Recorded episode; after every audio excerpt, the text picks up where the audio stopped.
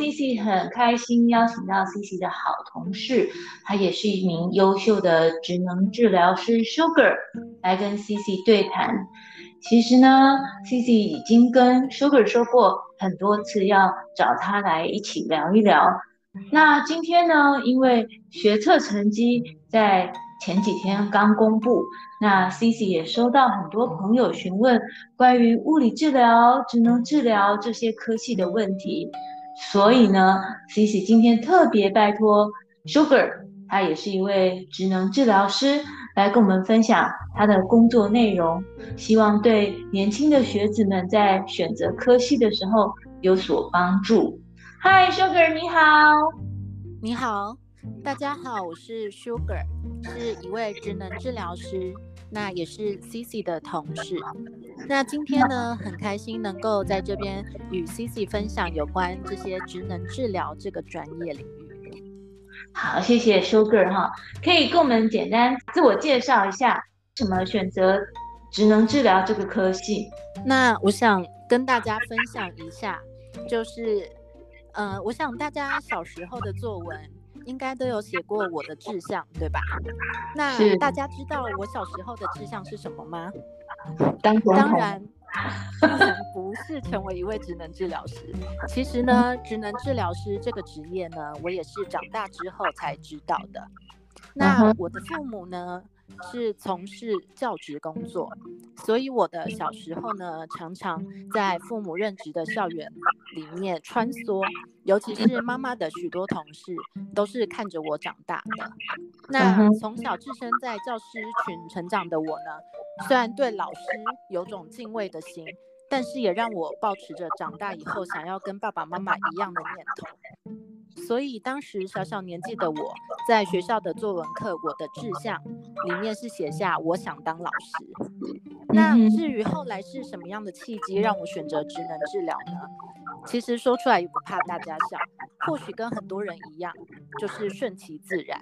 就是当初考试的成绩落点刚好了在某些系所上，那也从那时候开始认识了职能治治疗这四个字。嗯哼，嗯哼。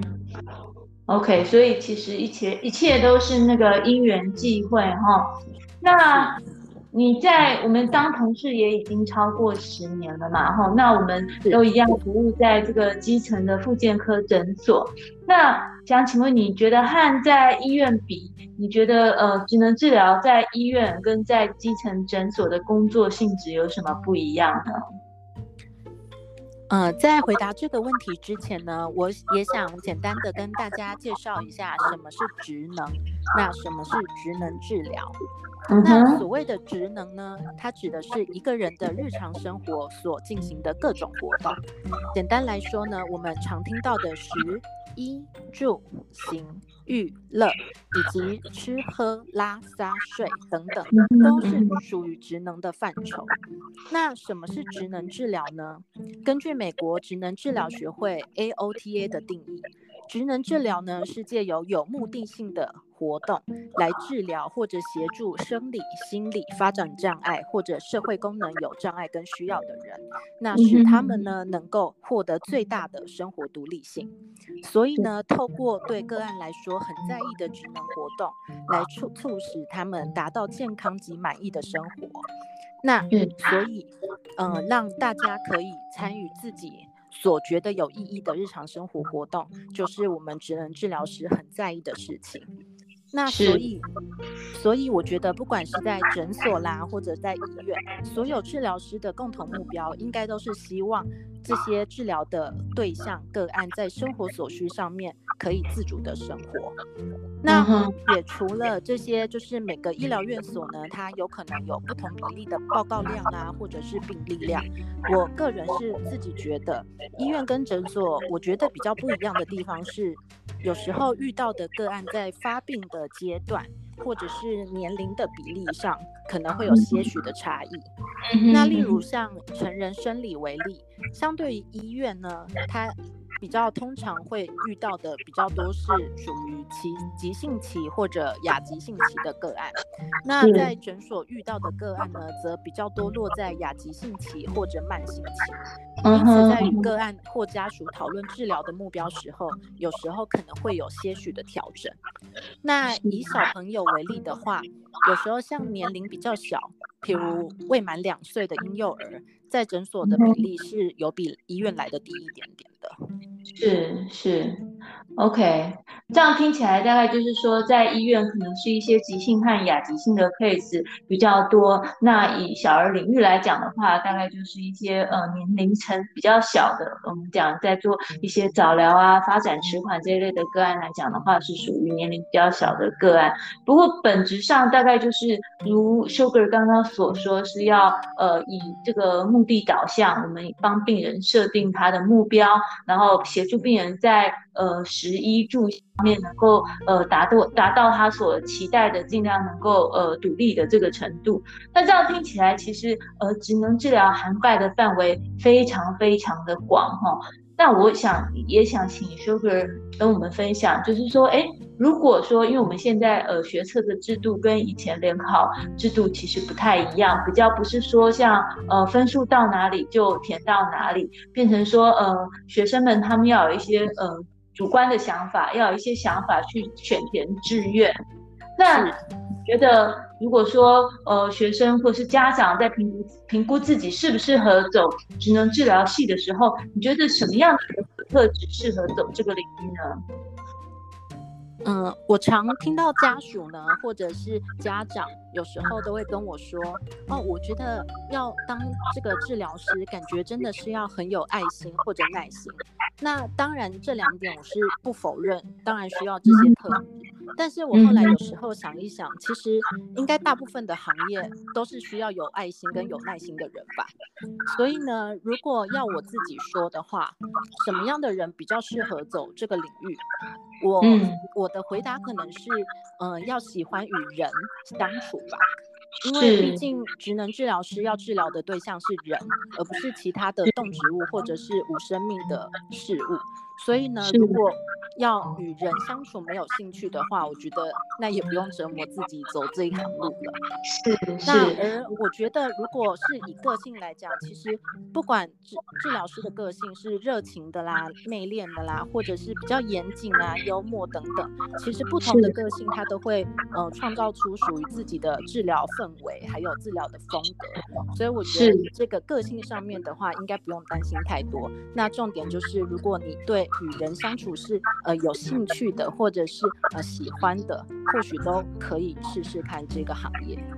是，我觉得 Sugar 讲的非常好哈，就是说你的个性必须喜是喜欢跟人相处的。那其实我自己，因为我也在呃，包括医学中心，然后区域医院，然后还有呃基层诊所待过。那我自己觉得，就是说在复健科，尤其是我们有很多治疗师，那在跟治疗师互动的过程中，我都觉得说是说治疗师之间的相处，通常都是很和乐的氛围。那反映到他们的呃会走这个领域的人格特质，大概他们就是很喜欢跟人互动啊。所以我觉得就是呃撇开在专业领域的这个部分不不谈哈，那走了这个领域，我觉得在呃同事之间的相处应该都是非常愉快的啦，因为这个这个特质的人就是喜欢跟人互动，那同事之间的相处也都是愉快的啦哈。那也想请问一下 Sugar，因为呃有些孩子他们在选择，哎觉得说哎一样是在医疗院所工作，一样是呃。复健领域，那物理治疗和职能治疗有什么不同呢？嗯，关于物理治疗跟职能治疗有什么不同？这个呢，大概是应该是所有的物理治疗师跟职能治疗师，他们从学生时代到出社会工作后，可能都很常听到的问题。那也有很多的个案呢，或者家属会说，那就是复健呐、啊。那的确没错，才在早期的时候呢，呃，物理治疗跟职能治疗其实真的是同属于附件医学系，那是底下的两个组。那一直到后来呢，才细分为物理治疗学系跟职能治疗学系。所以其实呢，呃，以前有人常在说物物质直治本一家，确实是有渊源。那至于物理治疗跟职能治疗有什么不同呢？呃，如果以领域来讲的话呢，物理治疗有分为神经物理治疗、小儿物理治疗，然后心肺物理治疗，还有骨科物理治疗这四大专科。那职能治疗呢，分为生理职能治疗、心理职能治疗跟小儿职能治疗三大领域。那如果以核心的理论来看的话呢，呃，物理治疗呢是利用功能训练。仪器治疗、徒手治疗、运动治疗以及科技辅具，来预防啊、评估以及改善个案的机能损伤或者是功能障碍。那职能治疗的部分呢，就跟刚刚前面提过的，那是运用有目的性的活动。那必要的时候呢，会搭配一些代偿性的辅具啊、附木等等的工具，或是。环境的改造，那来帮助个案达到最大的那个生活独立性，或者是恢复生活的品质。所以简单来讲的话，呃，物理治疗相对来讲比较着重的方向会偏于呃增加个案的动作表现啦，或者是品质，来教导个案如何调整，那呃恢复到病前的一些动作的水准。那职能治疗呢，着重在帮助个案恢复到他以前病前的职能的角色，因为有时候呃，不管是疾病啦、意外等等，他有时候职能的角色会丧失。那怎么样去帮他恢复到职能的角角色，或是以代偿性的方式，让个案可以有最佳化的生活参与度和品质，这个是比较着重的部分。哈哈哈哈哦，我觉得 Sugar 讲得非常好，也非常清楚。那其实整个嗯。大范围来说，其实他们两个的工作内容就是我觉得同中有异啊。那最简单的，如果说是以它的名称来讲的话，我们叫做物理跟职能治疗。那我觉得孩子们也许可以试着尝试从一些呃。呃，大方向来想，如果说你喜欢从一些呃物理性的东东西去分析一个人，去呃帮助一个人提升他的这个呃能力、工作表现的话，比如说呃他的动作控制啊，或者是一些科技辅具啊这一类跟呃物理比较相关的，那你可能呃可以走物理治疗的领域。那如果说你是比较喜欢设计一些活动哦，达到呃以一些。活动来提升病人的这个功能，那借由跟病人互动来改善他的这个生活品质的话，那以设计活动为主的话，那也许就是可以考虑呃职能治疗科系，大概大致上是可以这样分啊。不过帮助人的初衷，我觉得应该是呃没有什么差别的。然后那最后才想再请教 Sugar 一个比较呃现实的问题，就是很多。家长还有呃学生可能会考虑到，就说，哎，职能治疗师这个领域，以台湾来讲，它会很饱和吗？他们毕业之后会不会说，哎，不容易找到工作呢？毕业之后的出路又有哪些呢？嗯，是的。呃，在就读职能治疗系所的这四年当中呢，呃，除了一些学术的理论以外，那也会包含到教学医院的临床实习。那毕业之后呢，他会需要通过高考取得证照，来成为一位职能治疗师。那在毕业之后的出路呢，大家最熟知的应该就会像是在医院啦、复健科诊所，或者是自行开业的职能治疗所这一块。那如果是以学校系统的话，有时候也是比如说专业的讲师啦、教授等等。那其实呢，在一些就是比较特教系统的学校体系来讲，或者是长照机构啊，甚至是这几年其实越来越重视的社区这一块，其实都有我们同仁打拼跟努力的声音。所以其实，嗯、我觉得。其实，呃，有证照的职能治疗师其实不会拘泥于就是医疗院所这一块，像现在社区这一块、长照这一块，其实也是一个很大，或者是呃这几年其实大家越来越重视的一个范畴，这样子。是，尤其是那个台湾渐渐迈向高龄化社会哈，我想，呃，治疗师在这个部分应该是有很重要的角色。那我其实想说的也包括，就是说，不管是呃走哪个领域，包括物理治疗或智能治疗，并不是说呃大学这几年的这个所学就呃足以应付，就是说好像出社会以后是一个因为有国家证照的这个呃保护，那就是一个终身的这个呃好像铁饭碗。那我觉得都是因为每个领域都是非常非常的广，那必须要。呃随时的这个精进自己，充充实自己，才能够在那个各个领域上，然后有自己的好的表现，那也才能够真正的去呃帮助到人。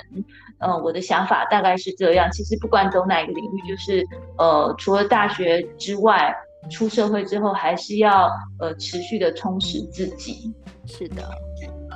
那今天非常谢谢那个 Sugar 来跟我们分享这么多关于职能治疗的事情。那其实 Sugar 在我们的这个诊所是很重要的这个台柱，我们的那个职能治疗组长。那很多病人都非常喜欢他，尤其是那个小朋友。那 Sugar 在早疗的业务方面也做得非常好。其实一开始我本来想敲他通告，要讲的是呃早期疗愈的部分。那不过因为那个学测刚公布成绩，然后也很快就要呃缴交志愿表，所以我们就呃先把这个介绍职能治疗的这个主题拿出来讲。那我想下次一定很快有机会可以再呃听到 Sugar 跟我们分享其他跟职能治疗有关的事情。那今天非常谢谢 Sugar 哦。谢谢谢谢，那今天也很开心可以在这里跟大家分享职能治疗的部分。那相信很快下次有机会一定可以跟大家分享有关早疗这个领域的。谢谢哦，谢谢大家。